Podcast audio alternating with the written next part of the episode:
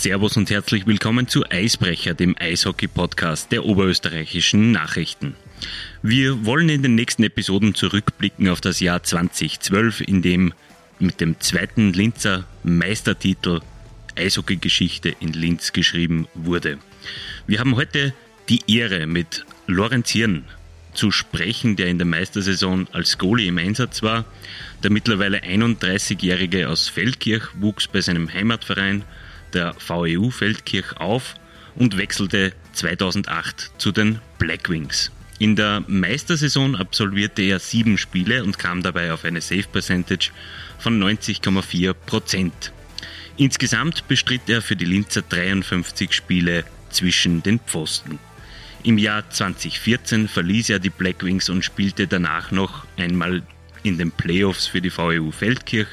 Seine Profikarriere hat er aber im Sommer 2016 für beendet erklärt. Servus Lorenz und danke schon einmal im Voraus für deine Zeit. Wie geht's dir denn aktuell? Ähm, ja, also prinzipiell persönlich geht's mir sehr, sehr gut. Ähm, ich glaube eben geopolitisch ist ein bisschen anders, aber persönlich ähm, ja, kann ich überhaupt nicht klagen. Gesund und munter und äh, voll im Strumpf, sagt man so schön. Sehr schön. Ähm, grundsätzlich die Frage, was machst du denn aktuell beruflich? Du hast dich ja nach deinem Karriereende mit dem Studium sehr intensiv befasst. Ähm, genau, also ich habe äh, nach meiner Karriere bin ich in Linz geblieben, äh, habe dort an der Fachhochschule Physiotherapie studiert, ähm, bin äh, danach äh, nach dem Abschluss nach Zürich gezogen, ähm, habe da als äh, oder arbeite da als Physiotherapeut und äh, leite oder habe zwei äh, Praxen auch geleitet mit äh, 25 äh, Therapeuten bzw. Mitarbeiter. Und das Kapitel geht jetzt auch zu Ende. Ich mache den Master auch jetzt in äh, Sportphysiotherapie und ähm, Athletiktraining. Und der Weg geht so ein bisschen im Umschwung zurück. Ähm, da ist ein ganz schönes Projekt ähm, mit einem Eishockeyverein in Zürich am Laufen, äh, bei dem wir so teilweise eingegliedert sind, um das einfach zu halten. Und äh, dementsprechend geht es wieder mehr in die sportliche Richtung im Sinne von Prävention und Rehabilitation und ähm, dann natürlich auch eher ähm, ja, ins Training, die Trainingswissenschaften vielleicht auch wieder ein bisschen mehr, hoffentlich. Du bist dem Eishockeysport also jetzt wieder treu geblieben, wenn man das so, so sagen will. Grundsätzlich, du hast dein Karriereende mit gerade einmal 26 verkündet. Ist sowas endgültig oder reizt es einen da nicht doch noch einmal zwischen die Pfosten zu gehen? Genau, also ich, ich glaube, ich würde sagen, mein Karriereende war eigentlich 2000, 2014, so wirklich offiziell. Dieser, dieser kurze Ausflug nochmal nach Fake für die zwei Playoff-Partien war eher ähm, ja, ich glaube genau das. Das hat nochmal gereizt. Das ist irgendwie die Möglichkeit so entstanden, äh, entstanden und das waren dann im Endeffekt, glaube ich, summa summarum nur vier Wochen nochmal Eiszeit. Hat sehr Spaß gemacht. Hat leider aber dazu geführt, dass ich meine zweite Hüfte auch noch operieren durfte. Und ähm, dementsprechend ist es jetzt für mich eigentlich ähm, passé mit dem Eishockey. Natürlich, ähm, man blickt ein bisschen wehmütig zurück, gerade wenn man jetzt äh, denkt eben zehn Jahre Meistertitel, ähm, schöne Erinnerungen, aber ich denke, ähm, ja, Profikarriere hat seine schönen Seiten und auch sicher immer wieder seine Schattenseiten, genauso wie das normale Leben auch. Aber um ein bisschen Werbung zu machen, lustigerweise ähm, ist es so, dass wir mit äh, das an, dieses Jahr ein lichtensteinischer Eishockey oder der lichtensteinische Eishockey-Verband auf so ein Development-Turnier vom IHF fährt. Ich glaube, das ist das erste Mal seit ja, was sind nicht wie viele Jahren und ähm, da ich auch die liechtensteinische Staatsbürgerschaft habe, ähm, hoffe ich, dass sie das mit der Arbeit und allem ausgeht, werde ich aber eben im Mai dann äh, voraussichtlich noch ein paar, paar Spiele, ein paar internationale Spiele ähm, absolvieren. Genau. Wie kommt das zustande? Ich meine, Feldkirch und Liechtenstein, das ist ja wirklich, also ich glaube, wenn man bei euch durchs Rathaus durchfährt, quasi in der Tiefgarage, kann man nach Liechtenstein rüberfahren, oder? Stimmt das? Das ist richtig, genau. Ja, also wie, wie, wie dieses Turnier zustande kommt oder dass ich dafür spiele oder wie meinst du das? Na, wie hast du die äh, Staatsbürgerschaft in Liechtenstein? Ah, ja, ganz einfach. Meine Mama ist Liechtensteinerin, der Papa Österreicher und äh, dementsprechend habe ich beide Pässe. War natürlich früher, wo man noch ambitioniert war und äh, äh, Eishockey-Träume, Karriereträume gehabt, war das natürlich keine Option, irgendwie das Liechtensteinische Nationalteam und eben hat es eh auch nie wirklich was gegeben. Ähm, aber eben, jetzt so zum Ausklingen nochmal, zum nochmal ein bisschen die Kufen wetzen, ähm, bietet sich das gar gut an und äh, ist, äh, glaube ich, ein lustiges und tolles Projekt. So ein bisschen, ähm, ja, schön, dass es da Leute gibt, die ähm, sich da bemühen, auch äh, eine Eisfläche langsam ins Liechtenstein zu bekommen. Ich glaube, jeder fängt klein an und ja, vielleicht schaffen wir es mal nach Südafrika auf die WM. In, mal schauen. Wo wird die WM gespielt? Was ist das für eine WM? Ich glaube, es geht ja bis genau, E, also oder? Das ist, das ist tatsächlich so, dass das jetzt im Moment einmal nur so ein Development Cup ist. Das heißt, äh, da spielen wirklich Nationen, die ähm, prinzipiell von der Infrastruktur ähm, auch äh, sehr, sehr, sehr weit hinten sind. Da kannst du jetzt das denken. Also ich glaube, es gibt ja die Türkei zum Beispiel, spielt ja offizielle Weltmeisterschaften. Jetzt weiß ich ungefähr, wie weit es zurück ist. Also spielen solche, ohne das jetzt böse zu meinen, Eishockey, ähm, wie äh, Algerien, glaube ich, ähm, Kolumbien, Andorra, Irland, Portugal. Also es wird sich in der, in der Kategorie bewegen. Ich glaube, es ist so Projekt IHF halt eben Bemühungen in Verbänden, die sehr klein sind und äh, Probleme haben zu unterstützen. Und es ist auch bei uns in der Mannschaft so, dass du prinzipiell jetzt nochmal ähm, so die ersten Jahre, glaube ich, noch nicht einmal nur Liechtensteiner sein musst, sondern es reicht zum Beispiel, wenn du in einem Liechtensteiner Club gemeldet wärst, ähm, oder einen gewissen Liechtenstein-Bezug hast. Also das ist so ein bisschen immer versucht natürlich, eben gerade in solchen Ländern ein Team zusammenbringen. Das ist ja gar nicht so einfach. Ich meine, Liechtenstein hat 35.000 Einwohner, plus minus. Ähm, und äh, dementsprechend, ja, ich meine, das ist so groß wie Feldkirch und nicht wirklich äh, von der Einwohnerzahl ungefähr. Und jetzt Eishockey ist nicht wirklich ein Sport, der eine Rolle spielt. Es ist schwierig, dass man überhaupt Spieler auftreibt. Ja, wenn dann eh irgendwo ein paar aus dem Feldkircher Nachwuchs, wie der Dominik Krohn zum Beispiel, der Feldkircher Nachwuchs noch ein bisschen auch in der ersten gespielt hat oder geschnuppert, sich so weiß, ähm, äh, ja, in die Richtung bewegt sich das.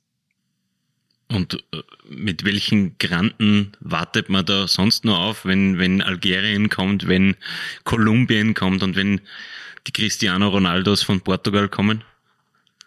Du meinst von den Spielern her ja eben, also ähm, ich, ich glaube von den Mannschaften, sind gar nicht mehr viel mehr. Das wäre aber eh auf, also müssen wir mal schauen, ich müsst mir nochmal genau informieren, das ist gerade ein bisschen peinlich. Und von den Spielern her, glaube ich, ähm, ist eher unbekannt. Was zum Beispiel ist, was vielen sicher noch ein Begriff ist, ähm, natürlich eine, ich würde fast schon sagen, eine äh, Feldkircher Legende, Walter Fussi, ähm, nimmt zum Beispiel teil. Beispiel, der ist sicher noch einigen bekannt. Ähm, denn äh, der Philipp Hollenstein macht zumindest den Goalie-Trainer, dankenswerterweise. Der ist in Luschinau sehr engagiert. Ähm, ja, und dann äh, teilweise Spieler, die in Feldkirch Nachwuchs gespielt haben oder in Feldkirch eben zum Beispiel eben der Dominik Krohn. Das ist so ein bisschen Spielermaterial, mit dem wir da natürlich um, um den Titel kämpfen werden.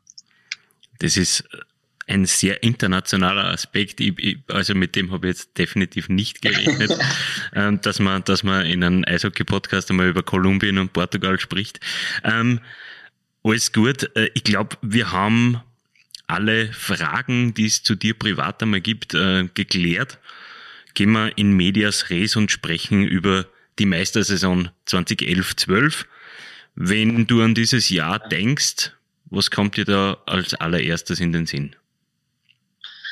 Ja, also ich denke prinzipiell, ähm, das ist ein sehr, sehr präsentes Jahr im Sinn von, dass natürlich der, der krönende Abschluss mit dem Meistertitel war. Ich glaube, ähm, jetzt rein von mir persönlich gesprochen, war es nicht eine, super zufriedenstellende Saison, aber das ist im Endeffekt dann alles, alles, äh, ja, ein bisschen sekundär oder, oder zweitrangig, ja, zweitrangig, wenn man, wenn man dann am Schluss mit dem Meistertitel feiern kann. Und ähm, ich glaube, ja, schwierig zu beschreiben, das Jahr. Das hat angefangen in, in, in der Vorbereitung mit der tollen, also haben eh immer eine gute Stimmung gehabt.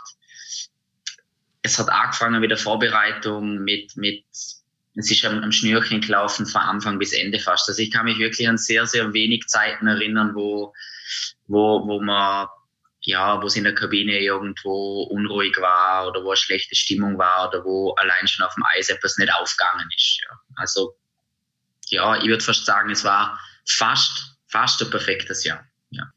Die Perfect Season sozusagen. Äh, du hast es angesprochen vor der Saison.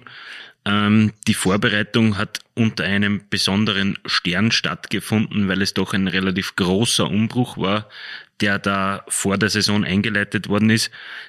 Trainer Rob Daum hat von Kim Collins übernommen. Größen wie Rob Shearer oder Brad Purdy haben den Verein verlassen.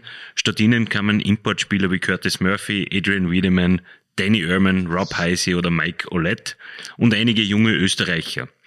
Wie sehr hast du persönlich den Umbruch gespürt? Was war das für ein Gefühl in der, in der Kabine? Ja, ich, ich glaube, ich meine, wir, wir hatten im KC die, die ich glaube, zwei Saisonen davor ja eigentlich auch fast so einen, einen überraschenden Run, das ja auch ein toller Moment war mit dieser also Serie gegen Wien. Und ähm, ich denke, es war Umbruchsstimmung, das, das definitiv. Der, der, der KC war, war menschlich, ähm, also wirklich ein, ein grandioser Typ, aber wir haben alle gewusst, es, es ändert sich was, ja, eben schon von der Kaderzusammenstellung, ähm, es passiert was und ich glaube, das ist äh, gerade noch der letzten Saison, da sind wir im Viertelfinale raus oder eben der davor, war das, denke ich, mal nötig. Ich denke generell, dass, dass in bestimmten Teams ähm, ein Umbruch, ähm, so, gut sie, so gut sie funktioniert haben zuvor, immer wieder auch gut tun kann und ähm, ja, äh, es war so ein bisschen Umbruchstimmung. Es hat sich jeder, jeder wieder auch ein bisschen neue Chancen erhofft. Das ist ja immer so, die Karten werden teilweise dann doch wieder neu gemischelt und man hat, finde ich, auch doch den Legionär verpflichtet, die in der Liga dann teilweise gar nicht so bekannt waren. Also ich glaube, der Murphy ist aus der Schweiz gekommen, der, der Oermann auch, ähm, vor, vor glaube ich, direkt vor, vor Amerika, auch mit den Leblern. Das war ja auch so ein bisschen was, das ist ja spannende Geschichte, weil ich habe das noch so ein bisschen in Erinnerung, dass man eigentlich den Mikey ähm, zuerst ein bisschen höher eingeschätzt hat oder dachte hat, ja, das ist die Stärke von den beiden und das hat sich ja dann durchaus geändert und ähm, also diese Ansicht, äh, ja, es, es war Umbruchstimmung, aber ich glaube im Positiven. Ja, ohne, ohne irgendwie da, eben wie gesagt, beim MKC tolle Sachen, tolle Saison und war natürlich schon im ersten Moment schwer. Ich meine, eben der, der Schiersee, da sind ein paar paar tolle Leute in der Kabine gegangen und ähm, ich glaube, sie wurden aber auch qualitativ vom Hockey und auch menschlich auch gut wieder ersetzt. Ja, das hat sich gut eingefügt. Trainer Rob Daum gilt als akribischer Trainer. Ähm, angeblich hat er sich vor der Saison mit manchen Spielern hat er angerufen und hat äh, ihnen Hausübungen quasi für die für die Offseason äh, mitgegeben. Äh, wie war das bei dir als Goalie? Hat er sich bei dir vor der also nach der nach der Saison gemeldet und hat schon gesagt, was du worauf du Wert legen sollst? Ja, nicht unbedingt. Ich kann mich da eher ein bisschen an Gespräche noch mit dem Bertel erinnern, ähm, noch bevor das überhaupt bekannt geworden ist. Also, dass jemand kommt, der eher auch eher mit jungen Spielern arbeitet und da Erfahrung hat und dann Rob ein bisschen angepriesen hat. Das war, war ja für mich dann auch, ähm, das war ja Vertragsjahr, dann auch, auch der Grund zu unterschreiben und das hat, ähm, das hat an sich gut geklungen an, an, an direkten Kontakt jetzt mit dem Rob hatte ich nicht. Also ich kann mich zumindest nicht dran erinnern, sondern die ersten Gespräche haben dann wirklich Anfang Saison äh, stattgefunden, ähm, wo er denn da war. Genau. Aber ja, ich, ich weiß, glaube ich, dass er sich natürlich bei, bei einigen Spielern den gemolden hat. Ähm, und ich glaube, dass es ihm auch sehr wichtig war und das ihn ja auch ausgezeichnet hat, auch die taktische Finesse, glaube ich, vor allem im ersten Jahr. Und, und es vielleicht auch schon den, einen Vorsprung gegeben hat. Ja, es braucht immer Zeit, bis sich eine Mannschaft findet, vor allem taktisch, vor allem bei einem Umbruch und mit neuen Leuten. Und kann man vorstellen, dass es durchaus ein Punkt war, der, der uns später in die Karten gespielt hat. Ja. Rob Daum hat ein neues Spielsystem mitgebracht nach Linz. Ähm, für euch als Torhüter, was hat sich für euch geändert?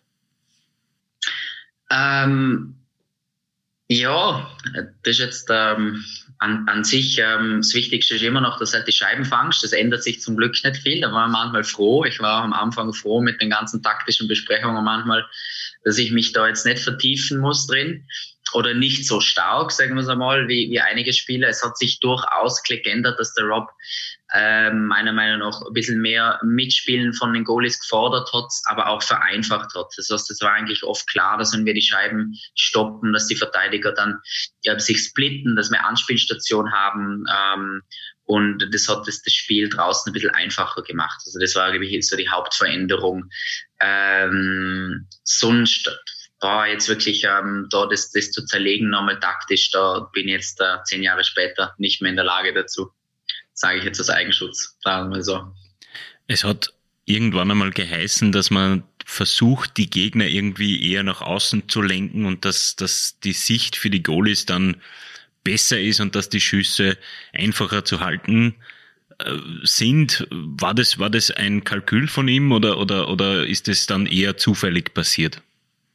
Ich, ich würde mal sagen, also prinzipiell äh, von der Grundlage her ist das generell eine sehr gute Idee. Schüsse von außen mit freier Sicht sollten an sich ähm, sollten an sich für Goalie kein Problem sein und, und an sich glaube ich ist eine Grundbestrebung, ähm, dass man, dass man äh, das so spielt. Ähm, ich ich glaube, dass wir taktisch sehr diszipliniert waren, dass wir teilweise für bestimmte Teams unberechenbar waren und, und ich glaube, in einem taktisch gut eingestellten Team ist es natürlich einfacher, äh, eben die Spieler außen zu halten. Ähm, weniger gefährliche Situationen oder gute Chancen zuzulassen und dementsprechend macht es einem Goalie die Arbeit schon auch, auch äh, einfacher. Genau. Mittlerweile ist es so, dass äh, Jürgen Penker der Goalie-Coach bei den Blackwings ist und täglich Einheiten mit den Torhütern absolviert. Wie war das damals? Darüber ist ja eher wenig bekannt. Wer war der Goalie-Trainer und habt ihr als Goalies jetzt äh, täglich Spezialeinheiten bekommen? Ähm, ja, äh, nein, wir hatten tatsächlich keinen Goalie-Trainer, also eigentlich äh, nie einen fixen. Also das war nie so. Es war dann teilweise über die Jahre jemand, der ähm, sporadisch mal ähm, ein bisschen da war, äh, mal ein, zwei Wochen eventuell ein paar Einheiten gemacht hat, aber wir hatten eigentlich, äh, na, wir hatten keinen Goalie-Trainer. Es war dann natürlich immer so nach dem Training, dass man bestimmte, ja, bestimmte äh, Spezialtrainings mit den Spielern oder vielleicht selber noch was gemacht hat, ein bisschen das Skating. Und das ist natürlich schön zu sehen, dass sich das in die Richtung äh, professionalisiert hat. Und da hört man ja nur Gutes vom Penks. Das, das muss man auch mal sagen, glaube ich. Der äh, ist ja eh, ähm, oder muss man sagen, der ist eh allseits bekannt, glaube ich, eher seit letztem Jahr spätestens, dass er gute Arbeit leistet.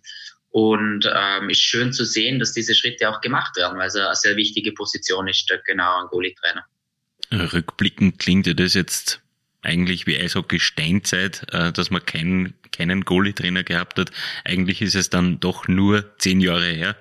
Ähm, wie wichtig ist, ist so etwas für, für die Torleute? Eine tägliche Einheit vielleicht? Sehr, sehr wichtig. Also ich denke, ich denke, ich denke, dass das sehr wichtig ist. Es geht um, um, um, um ich finde sicher teilweise noch ein technisches Training. Ich, ich, ich finde aber auch sehr wichtig, dass man direkte Ansprechperson hat. Ich, ich finde es auch als Bindeglied zwischen Trainer und Goalie sehr wichtig. Äh, also ich denke, dass äh, Goalie auch eine der, der entscheidenden Positionen in einem Spiel ist. Also ich, ich, wie man so schön sagt, ein, ein schlechter Goalie äh, verliert er definitiv eine Partie, ja. Und ähm, und ein guter kann das sie definitiv auch gewinnen. Und, und, und ich glaube, es ist eine entscheidende Position und dementsprechend ist es eine sehr, sehr, sehr wichtige, wichtige auch äh, Besetzung an, an Trainer dort zu haben. Aber ich denke, das gibt es in, in vielen Feldern, dass man vielleicht in einige Jahre noch äh, zurück noch nachgekinkt ist. Also äh, teilweise so im, im eventuell im Athletiktraining, in, in der Sommerbetreuung. Also ich denke, da gibt's gibt's viele Sachen, die man äh, professionalisieren kann, wo ich jetzt ja auch gar nicht viel Stellung dazu nehmen kann, weil ich die momentanen Strukturen der Blackwings nicht kenne. Aber ich denke, also was man so hört, hat sich da einiges getan und das ist ja eigentlich schön, wenn man sieht, dass solche Sachen aufgegriffen werden und sich halt doch verändern, ja. Schlimmer wäre, wenn man rückblickt und sagen würde, jetzt haben wir immer noch kein Goalie drin und das war dann ein bisschen. Das stimmt, das stimmt. Du bist äh, der vierte Gast, den wir im, äh, in dieser zehnteiligen Staffel haben. Äh, deine Vorredner haben gesagt, jeder Spieler hatte seine Rolle in der Kabine und am Eis. Ähm, wie war das bei euch Torhütern? Ja, ich denke, ich denke, ich denke, das war klar verteilt. Ich, ähm, ähm, das war ganz klar. Der, der Westi hat das, das war mir bewusst, spielt die meisten Partien und, und als Backup muss halt äh, parat sein. Ähm, und, und ja, ich, ich, ich glaube, diese Rollen war ganz, ganz, ganz, ganz klar vergeben oder diese Rolle. Ähm, ich muss ganz ehrlich im Westen sehr freundschaftliches Verhältnis gepflegt. Ich habe dann noch später noch besucht und, und ähm, ich glaube, was sehr schön war, ist, äh, war auch sehr gute Unterstützung bei den Spielen, die ich gespielt habe oder im Training oder auch generell einfach als Freund neben dem Eis. Ähm, aber ja, da, da hat es keine Diskussion gegeben, wie diese Rolle ausschaut, von Beginn bis Ende, Ende zur Saison. Ich glaube schon wichtig, dass man das akzeptiert oder da war auch nie, natürlich will man mehr spielen, natürlich trainiert man, äh, natürlich will man vielleicht jemanden, ja, hat man den Gedanken, irgendjemandem mal die Rolle abzulaufen, aber ich glaube, es ist schon ganz wichtig in einer Mannschaft dann die Rolle auch, die man im Moment inne hat, zu akzeptieren und zu erfüllen. Und ich glaube, das sind trotzdem noch zwei Paar Schuhe. Ja, also ähm, es geht ja nicht darum, äh, jemanden aktiv ähm, ja, dort zu bedrängen, sondern dass man sagt, okay, das ist momentan meine Rolle, ich trainiere, ich versuche weiterzukommen, aber ich akzeptiere, wie es im Moment ist. Du hast sieben der 67 Spiele absolviert. Ähm, also Neid ist da bei dir nicht dabei gewesen. Oder hättest du dir schon die eine oder andere Partie mehr erwartet gehabt? Ja, ich meine, äh, natürlich. Ähm, natürlich hätte ich gern mehr gespielt. Ich war, ich war irgendwie, jetzt muss ich ja zurückrechnen, zehn Jahre, ich war 21. Ich glaube, ich hatte das Jahr davor gar nicht so eine schlechte Saison und, und ähm, da, da hattest ja, du nämlich zehn Spiele.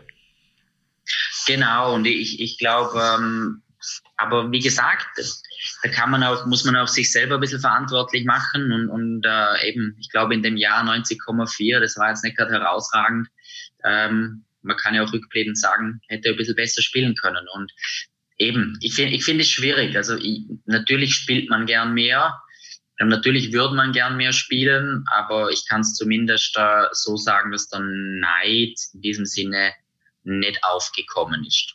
Ja, nicht zu verwechseln, dass man das akzeptiert und sagt, okay, ja, ist jetzt halt so, aber ich glaube, das ist nochmal ein Unterschied. Das ist eben das, was ich gemeint habe, zu sagen, hey, ähm, ich möchte mehr haben, aber ich akzeptiere, dass ich diese Rolle innehabe und dass es an mir liegt, ähm, vielleicht eine Schippe draufzulegen, um zu spielen und nicht, nicht anderen Leuten die Schuld zu geben. Und ich glaube, dass das wichtig ist, weil es sonst auch Unruhe ins Team bringen kann, wenn da ständig irgendwie Missgunst unter Torhütern äh, vorhanden ist. Du hast gesagt, 90,4 ist nicht gerade berauschend. Was sagen wir dann den Herren Corot und Hönekel? Die haben äh, 88,6 und 89,4. Das ist immer das Schöne, gell, wie sich Statistiken dann woanders lesen lassen. Aber ich würde mal sagen, dass äh, der Unterschied auch war, dass wir das ganze Jahr von der Eins gelächelt haben und momentan ähm, ja auch der vorletzte Platz aber sehr weit weg ist, glaube ich, wenn ich das letzte Mal auf die Tabelle geschaut habe. Und, ähm, ja, vielleicht so wie wir gesprochen haben, ähm, war die Arbeit, glaube ich, ähm, für den Westi und für mich damals deutlich äh, einfacher.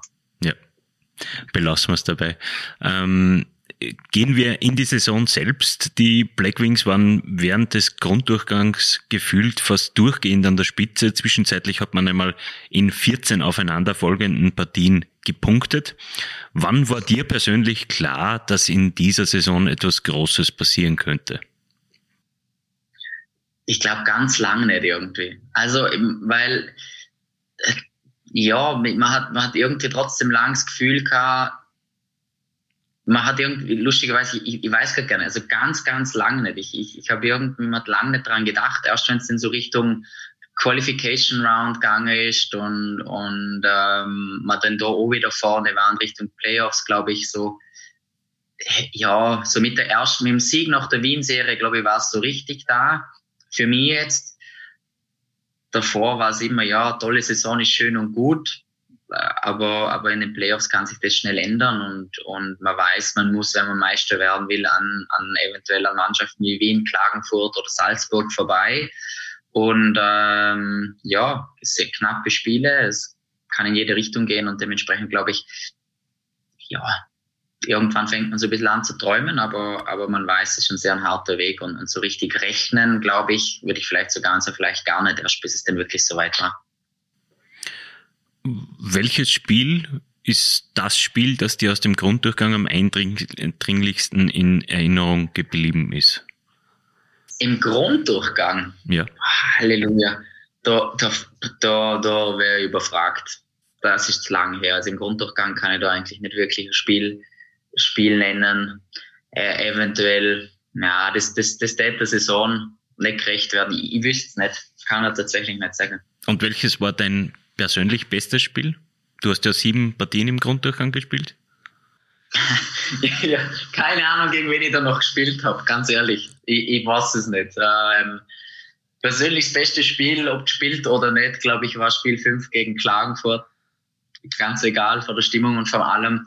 Der musste wirklich enttäuschen. Da, das ist schon so lange her, da, da kann ich die wirklich, ähm, wüsste ich nicht. Jedes Spiel, das man spielt, ist, äh, macht Spaß, ist toll. Ich glaube, für das äh, spielt man lange Eishockey, wenn man äh, als, als Junger und wenn man dann vor vielen Leuten spielen darf und kann, ähm, ist das natürlich äh, immer toll. Äh, ich würde sagen, ich, ich entscheide mich für die Spiele, die ich immer gewonnen habe, wo ich gespielt habe. Also, Sieg ist immer besser als eine Niederlage. So ist es. Dann gehen wir in die Playoffs. Du hast das schon vorweggenommen. Im Viertelfinale ist man auf die Vienna Capitals getroffen. Wien hat sich erst in der letzten Runde der Qualification Round als Achter in die Playoffs gehievt und trotzdem hat man dort gleich das erste Spiel daheim nach Verlängerung verloren. War das vielleicht ein Dämpfer zum richtigen Zeitpunkt? Ja, im Nachhinein betrachtet äh, durchaus möglich. Ähm, ich, ich, glaube aber, dass die ganze Saison so verlaufen ist, dass man ähm, immer wieder auf eine Niederlage Antwort gefunden hat und gewonnen hat, dass wir in der Kabine gewusst haben, dass es zwar ja, kein idealer Start ist und wir haben noch gewusst, dass es gegen Wien sicherlich nicht einfach wird. Ähm, aber wir haben noch ganz genau gewusst, dass äh, auch wenn wir jetzt das erste Spiel verloren haben, dass wir da ähm, wissen, dass wir zurückkommen und die nächste Partie in Wien gewinnen können. Ihr seid zurückgekommen nach fünf Spielen. Entschuldigung, nach vier Spielen hat es so ausgesehen, als ob ihr die Serie mit 5, 4 zu 1 zumachen könntet. Ähm, es ist nicht passiert. Äh, Wien hat zwei Spiele in Folge gewonnen und ihr musstet in ein Game 7. Wie nervös ist man da? Weil man weiß natürlich, man hat eine sehr, sehr gute, einen sehr, sehr guten Grunddurchgang gespielt. Es ist bis heute die an Punkten beste Saison der Vereinsgeschichte und man will das Ganze ja nicht im Viertelfinale enden lassen. Der Druck ist immer hoch. Ich finde äh, persönlich für mich schwierig ist, wenn du, wenn du nicht spielen kannst. Also bist, hast du natürlich auch Nervosität, wenn du spielen kannst, aber du kannst eingreifen. Wenn du nicht spielst, dann bist du immer so ein bisschen, naja, schwierig. Ja. Ähm, aber ja, ich denke, der Druck ist groß, die, die Nervosität ist groß, aber das kann auch antreiben. Und, und ich glaube, äh, vielleicht hat man so als Motivation sehen können, dass man sagt, okay, es darf jetzt heute einfach eben nicht sein. Die Saison, die kann so nicht zu Ende gehen. Und eben auch da, ich, ich glaube, da, das hat sich über die ganze Saison so wieder gespiegelt, dass wir nach jeder Niederlage wieder zurückgekommen sind, dass wir, glaube ich, selten, haben wir überhaupt einmal drei hintereinander verloren? Das weiß ich gar nicht. Das ist eine gute Frage. Ich glaube schon in der, in der Zwischenrunde.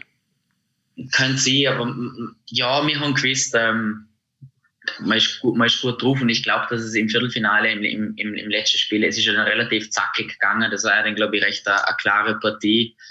Das dann natürlich auch im Spielverlauf, glaube ich, sehr viel Druck genommen hat. Also ich meine, relativ schnell 3-0 vorne sein, das äh, nimmt schon ein bisschen, nimmt schon ein bisschen den, den Druck aus dem Kessel. Eine tragische Rolle hat damals dein Gegenüber gespielt. Thomas Dechel war Backup bei den Capitals, musste dann ins Tor und hat sich der offensiven Übermacht der Linzer nicht gewachsen gezeigt. Drei schnelle Tore, du hast es erwähnt. Ähm, hast du mit ihm mitgelitten in irgendeiner Form? Ja, ich meine, das, das ist ja, ich glaube, das ist schon, das ist schon noch ein bisschen nachgehängt, der Zeitl. Ähm, du, es ist halt, glaube ich, im Laufe einer Karriere, da läuft es halt einmal einfach. Darf man das sagen? Läuft halt einfach mal scheiße. Entschuldigung. Darf man sagen. Und ähm, ich glaube, ähm, ja, mitgelitten. Du ist äh, seine erste Partie gewesen, natürlich jetzt besser laufen können, aber tolle Atmosphäre, tolle Stimmung. Hätte man sich gewünscht, dass er vielleicht die eine oder andere mehr hält. Ja, natürlich. Aber ich meine, so ist es halt einfach. Ich glaube, das ist halt einfach das Geschäft, so ist äh, der Profibereich und ähm, im Endeffekt, ja, muss es halt abschütteln und weitermachen. Ich glaube, es passiert jedem einmal, oh, dass du mal die Bude voll kriegst. Manchen mehr, manchen weniger, ähm, aber aufgefüllt kriegst du es da sicher mal. Das stimmt, das ist irgendwann im Laufe der Karriere geht es jedem mal so. Ähm, ein Thema, das wir noch nicht hatten, ist das Thema Glück. Wie viel Glück gehört dazu für so einen Magic Carpet Ride? Boah, ich, ich, ich glaube, es ist sicher, es ist sicher ein Thema. Ich glaube aber, dass du dir das Glück erarbeitest. Ich glaube wirklich, das sind kleine Sachen. Das ist einfach ein bisschen einen Schritt mehr gehen als, als der Gegner. Äh, äh, die Füße bewegen, einen Check mehr machen, einen, einen Zentimeter weiter vorne und ja, ist vielleicht man traut sich einen Zentimeter oder zwei Zentimeter weiter raus und spielt aggressiver als Goalie und dann trifft die Scheiben halt einmal die Schulter oder geht dann Stang oder zwingt den Gegner zur Reaktion, die, die dann zum Positiven für einen ausgeht. Ich würde eher sagen, dass Glück oft als Glück erscheint, aber, aber meistens ähm, erarbeitet ist. Ja. Äh, nicht erarbeiten kann man sich das Glück, wenn es um Verletzungen geht. Ähm, Richtig wie im Jahr danach gesehen, da wart ihr ja auch im, im Halbfinale wieder gegen Klagenfurt. Damals habt ihr dann ein Magen-Darm-Virus eingefangen. Ähm, die Kabine oder viele Spieler sind dann lahmgelegt worden in den Playoffs ähm, und man hat letztlich 2 zu 4 die Serie verloren am Weg zum, zur Titelverteidigung quasi. Ähm, warum hattet ihr im ersten Jahr quasi keine Verletzungen? Ähm, das, also prinzipiell würde ich, würde ich sagen, dass ähm, ähm, glaube ich eben, dass man das eben wenig Glück oft dazu gehört, dass man verletzungsfreie Saison hat. Also ich denke jetzt gerade aus dem heutigen Beruf her, glaube ich, dass, dass man präventiv und, und, und äh, auch im Athletikbereich sehr viel machen kann, dass man zumindest die Chance für Verletzungen stark dezimieren kann.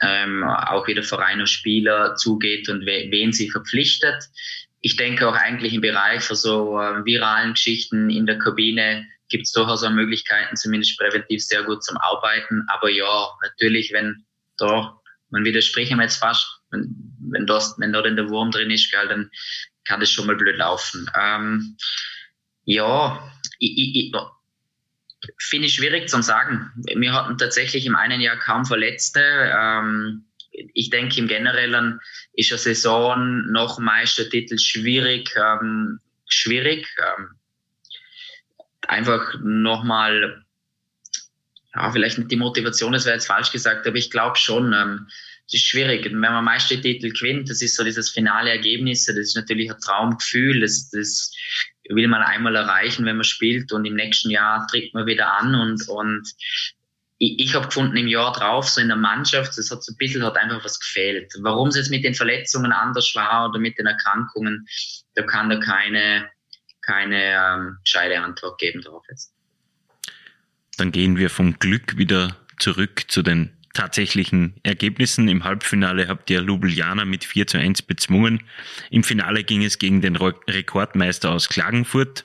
Spiel 1 ging aber mit 2 zu 3 verloren der zweite Dämpfer zum richtigen Zeitpunkt?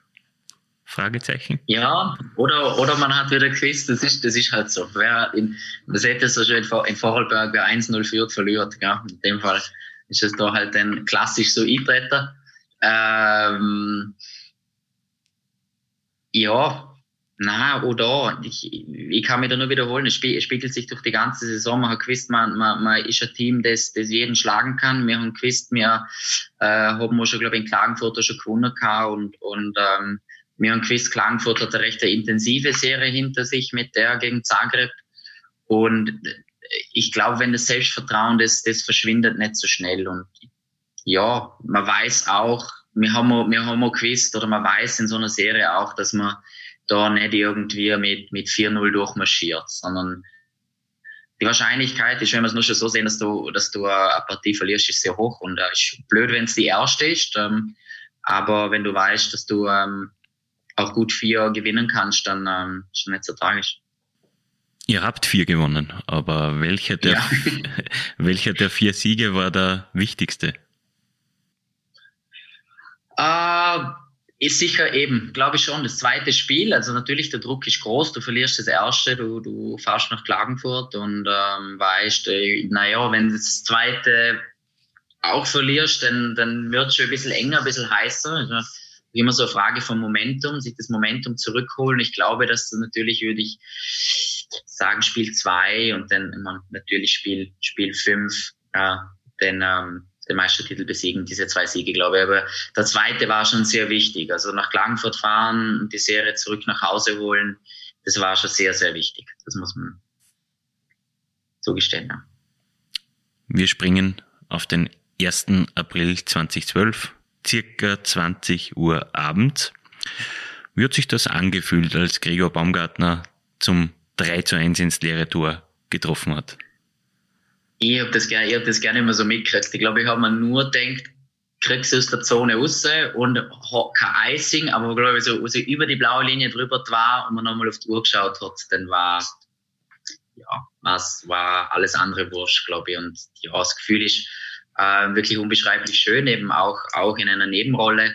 Ähm, und ja, also ich glaube, über die eine Folge von Spanien habe ich gehört, äh, man, man wünscht es jedem mal das Gefühl. Definitiv. Wie fühlt sich das Der an? Krönung einer langen, langen Saison, ja. Wie, wie, wie kann man sich das ungefähr vorstellen? Was, fällt da eine Last ab von den Schultern? Oder wie, wie? Ja, also definitiv. Es, es, fühlt sich wahnsinnig befreiend an und, und, und es, es, es fällt eine riesige Last ab. Und, und ähm, ich glaube, am, am Anfang, ähm, ja, ist schon mal so das erste, erste so befreiend. Die Saison ist vorbei mit dem bestmöglichen Ergebnis und, und ähm, jetzt hat man ein paar tolle Nächte vor sich. Ähm, ich glaube, das ist äh, ja ein sehr, ein sehr tiefes und schönes Gefühl. Gehen wir noch einmal an diesen Spieltag. Weiß man, man sagt ja, man weiß manchmal im Vorhinein schon, dass, dass man an dem Tag etwas Großes vollbringen wird. Natürlich ist das Spiel 5 angesetzt. Natürlich weiß man, dass man Meister werden kann. Aber mit welchem Gefühl steht man auf?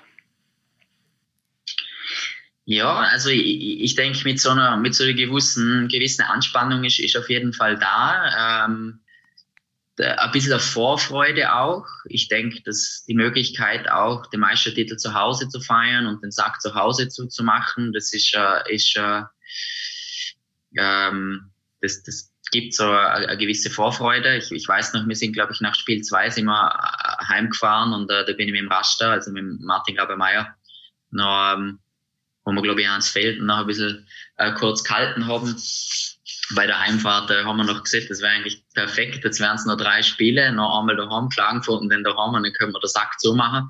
Es war dann umso schöner, dass es genauso eintritt ist.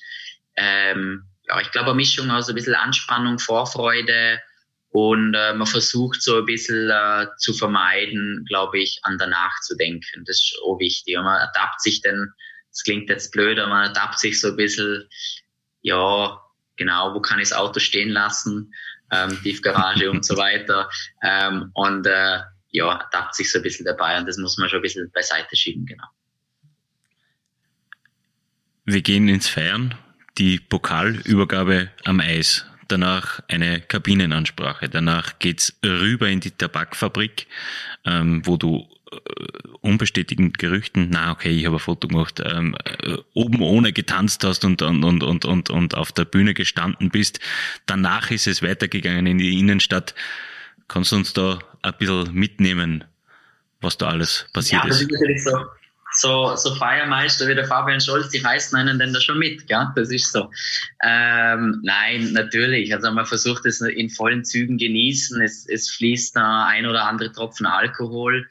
Ähm, und, und es ist natürlich sehr ausgelassen. Ja, und, und ähm, das Schöne ist, man kann das natürlich mit, mit den Mannschaftskollegen oder auch, äh, und das ist etwas, was ich an, an Linz immer sehr zu schätzen gewusst habe, ist das Eishockey ähm, zumindest damals einen sehr hohen Stellenwert hatte und das ist natürlich auch ein unbeschreibliches Gefühl. Ich meine, da war ein 21-jähriger Bur, da gehst raus, da stehen irgendwie 1000 Leute und, und ja, das ähm, äh, muss man halt einfach nur genießen, glaube ich. Ja, genau.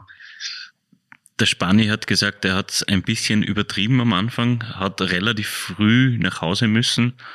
Ähm, wie ist es bei dir gelaufen? Ja, das wäre wir, das wäre das wäre das, das habe ich dann gerne immer so registriert, dass der Spani heim ist. Ähm, aber ich glaube, bei mir ist es länger geworden. Bei mir war, glaube ich, irgendwann um, um sechs, sieben war dann Schluss und dann ist man heim. Und es ist dann schon relativ früh, ist dann ähm, schon wieder äh, das Telefon gegangen und äh, die ersten Leute sind schon wieder draußen im Dompark gesessen mit dem Pokal und mit ein paar Bier und ich glaube, dann ist es weiter ins Josefs und ins Skygarten und so hat sich dann das einige Tage so ein bisschen dahin geleppert, ähm, bis dann der krönende Abschluss dann mit der Meisterfeier am Hauptplatz dann ähm, natürlich auch nochmal ja, gebührend genossen worden ist. Die Meisterfeier war sehr gut besucht, wie auch die Spiele natürlich. Ähm, realisiert man da, was man geschafft hat oder dauert es doch länger? Ja, aber finde ich schwer, finde ich schwer zum sagen. Ich glaube, ähm, für mich persönlich war eben das geschafft haben. Ich war das sehr, sehr schön, dass man dabei war und, und, und einen kleinen, kleinen Teil dazu beigetragen hat. Ich denke, das ist immer so ein bisschen dieses, ähm, wie war die Saison persönlich und wie war der Meistertitel dann? Als, als abschließendes Gefühl war Krönung, aber ich glaube, realisieren tut man es dann schon, ja, und denkt sich mal, ist eine tolle Sache. Und, und man weiß, man soll es jetzt auskosten und man weiß auch, dass so ein Meistertitel auch nicht alle Jahre kommt. Und ich glaube, das hilft auch noch ein bisschen, die Situation mehr zu genießen, weil man sehr froh ist, dass man es überhaupt mal feiern darf und, und auch weiß, ja, man weiß ja nicht, ob es nochmal ein zweites Mal gibt. Und äh, das war ja dann auch nicht so. Leider. Du hast es angesprochen, sportlich stand man in den Jahren danach viermal in Folge im Halbfinale. Die Reise endete aber stets eben dort. Ähm, was hat denn in den Jahren danach zum Titel gefehlt? Ähm, ja, also du hast es vielleicht auch vorher schon angesprochen. Wir haben sicher nicht mehr so viel ähm, nicht mehr so viele verletzungsfreie oder, oder, oder mehr Verletzte gehabt, teilweise, ähm, um da nochmal nachzuhaken.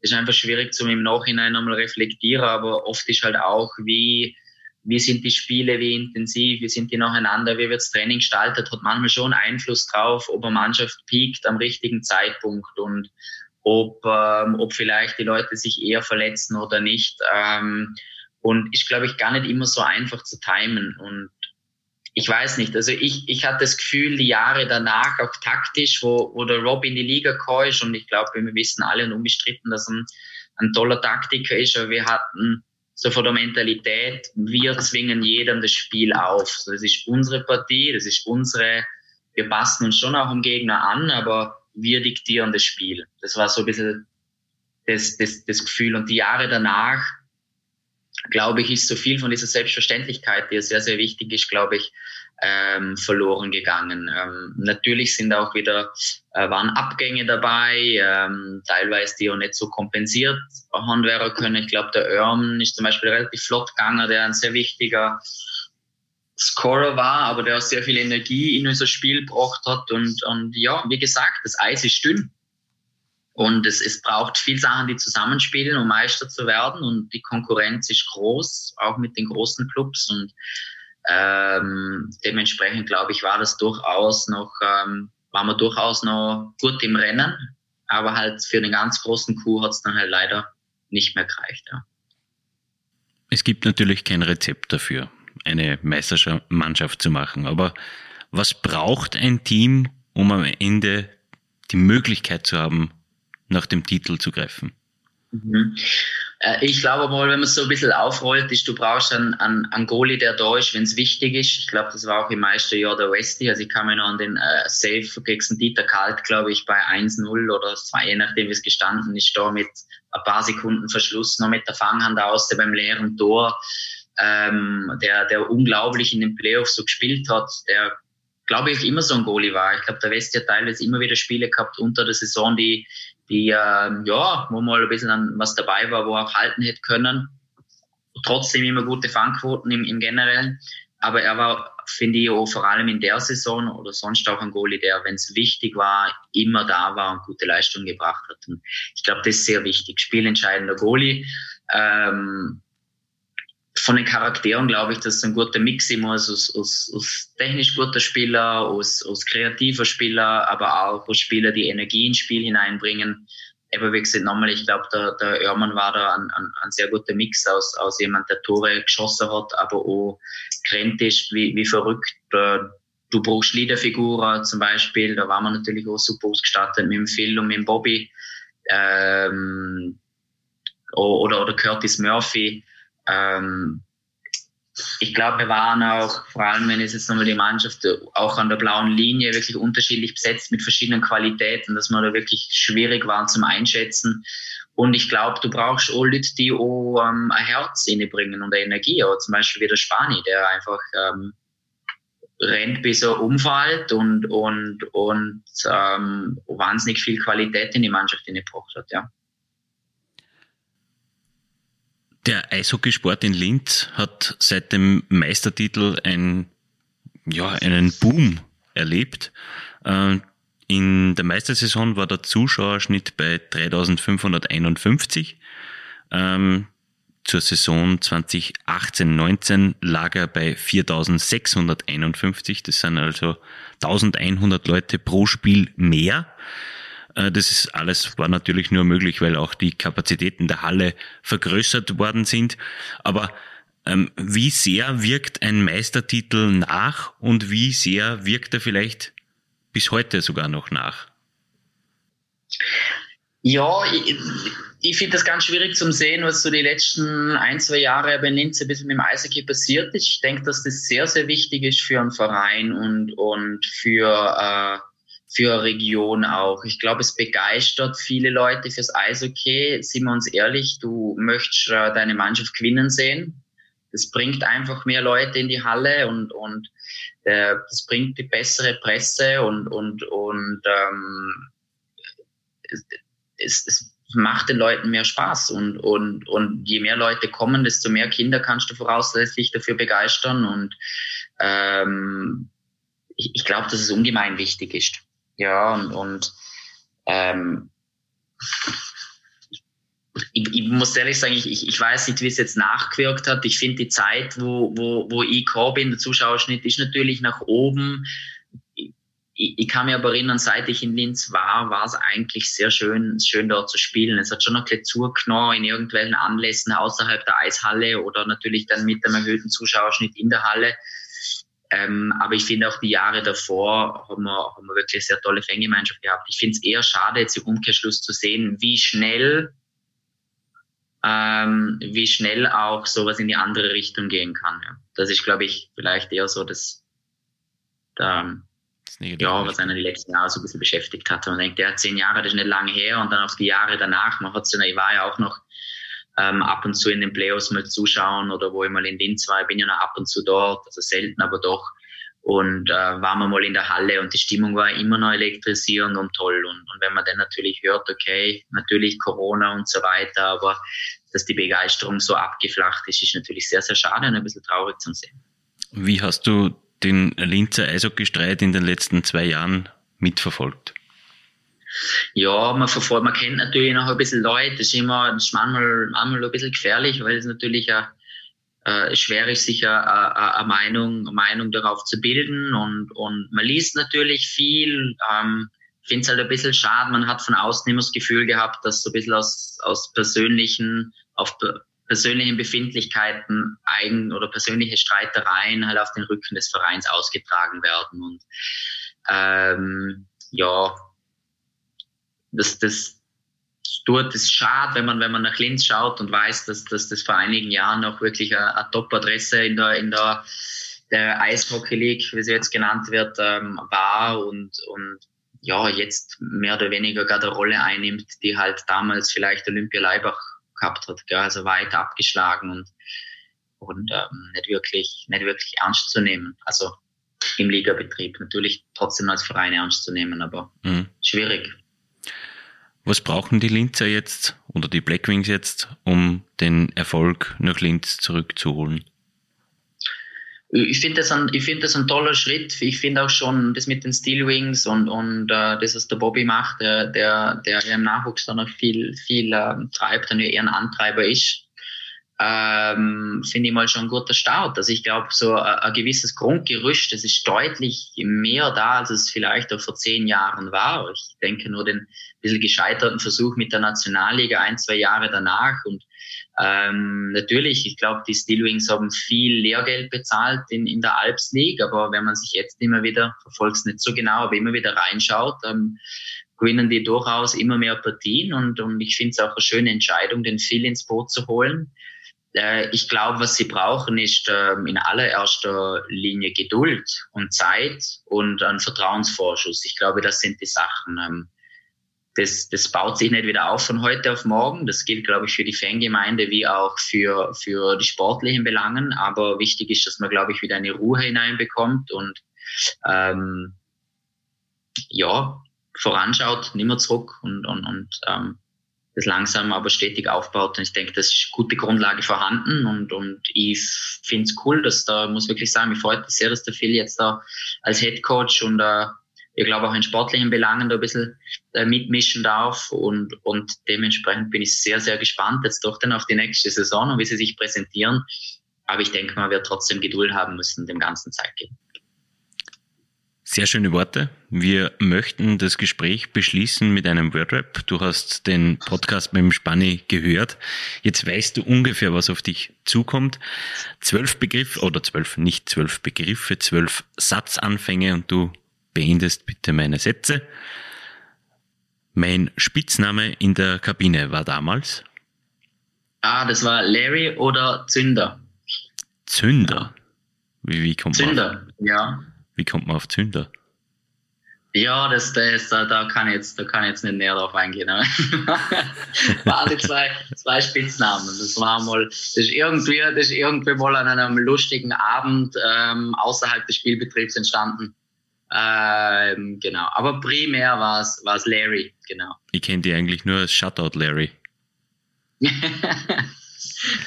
wäre wär recht gewesen, ja. Also hätte ich, hätte ich auch, kann man, kann man gern rückblickend so, so bemerken. Meine Aufgabe in der Mannschaft war? Ähm, Stirl auf und zu machen. Abseits vom Meistertitel selbst war mein schönster Moment in der Saison? Äh, ich glaube sicher ähm, der Gewinn vom Schnick-Schnack-Schnuck-Turnier im Chelsea's Pub ähm, an einem freien Abend unter der Saison. Sehr stark. Ähm, mein Meister-MVP war? Ja, kann ich als Goalie nur äh, Alex Westland nehmen. Wenn ich in der Zeit zurückreisen könnte, würde ich? Äh, gar nichts anders machen. Wieder genauso? Ja, ja, doch, vielleicht ein paar Sachen. Ein bisschen, bisschen, ein bisschen mehr Zeit im Kraftraum und am Eislaufen verbringen nach dem Training, kann man durchaus sagen. Aber sonst äh, einfach nochmal ähm, genießen. Also, schöne Zeit. Die legendärste Ansprache von Trainer Rob Daum war? Boah, da kann ich, da, da, da muss ich sagen, ich weiß, ich weiß immer, der Klassiker war, sich immer, glaube ich, an, an, an die Brust, ans Gemächt und am Bauch gegriffen und immer gesagt, you gotta have this, this and this. Das ist so irgendetwas, das ist mal ganz prägnant von ihm geblieben, genau. Aber ich kann mich jetzt äh, nicht mehr so wirklich an eine spezifische erinnern. Mit diesem Mitspieler von damals würde ich heute gerne wieder auf ein Bier gehen. Ah, da würde ich auch. Da hätte ich gern wieder ein, äh, einige eigentlich. Schön wäre so ein bisschen, ein bisschen eine Reunion. Das, das könnte man ja eigentlich einmal, einmal gut zu so planen. Ähm, vielleicht mit, mit dem Westi auch. Ähm, oder da, da fallen mir viele ein. Ich glaube, immer, immer einen Spaß gehabt zu der Zeit. Dafür würde ich den Meistertitel eintauschen. Ah, für nichts. Für nichts. Das Beste an Eishockey im April ist? Ähm, kurze Hosen, vielleicht schon Sandalen, tolle Stimmung und ähm, man, man weiß, man, man äh, spielt um was. Linz ist für mich bis heute.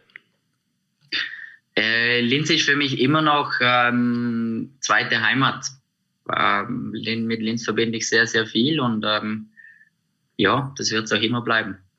Für die Linzer Eishockey-Zukunft wünsche ich mir? Wie vorher gesagt, ähm, Ruhe, Geduld und äh, Vertrauen. Alles klar, das waren schöne Worte. Danke, dass du dir die Zeit genommen hast, Lorenz. Wir beenden damit Teil 4 unserer Podcast-Staffel zum zehnjährigen Jubiläum des zweiten Linzer Meistertitels. Weitere Interviews werden in den nächsten Tagen auf nachrichten.at slash blackwings veröffentlicht und auch Puls 24 Moderator Martin Pfanner hat eine Podcast-Staffel im Rahmen seines Unibet Hockey O'Clock Podcasts veröffentlicht. Erster Gast war Trainer, Meistertrainer Rob Daum.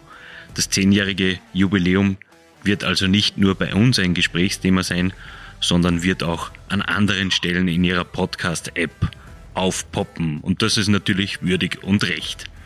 Ich möchte mich an dieser Stelle noch für die Aufmerksamkeit bedanken. Wenn es Ihnen gefallen hat, würden wir uns über ein Abo auf Spotify, Deezer, Google Podcasts, Apple Podcasts und Amazon Music freuen. Und wenn Sie Verbesserungsvorschläge für uns haben, dann bitten wir um ein E-Mail an podcasts.nachrichten.at. Mehr zum Thema Eishockey lesen Sie auf nachrichten.at slash blackwings. Wir würden uns freuen, wenn Sie uns im Auge und im Ohr behalten. Wir wünschen eishockeyreiche Tage. Auf Wiederhören.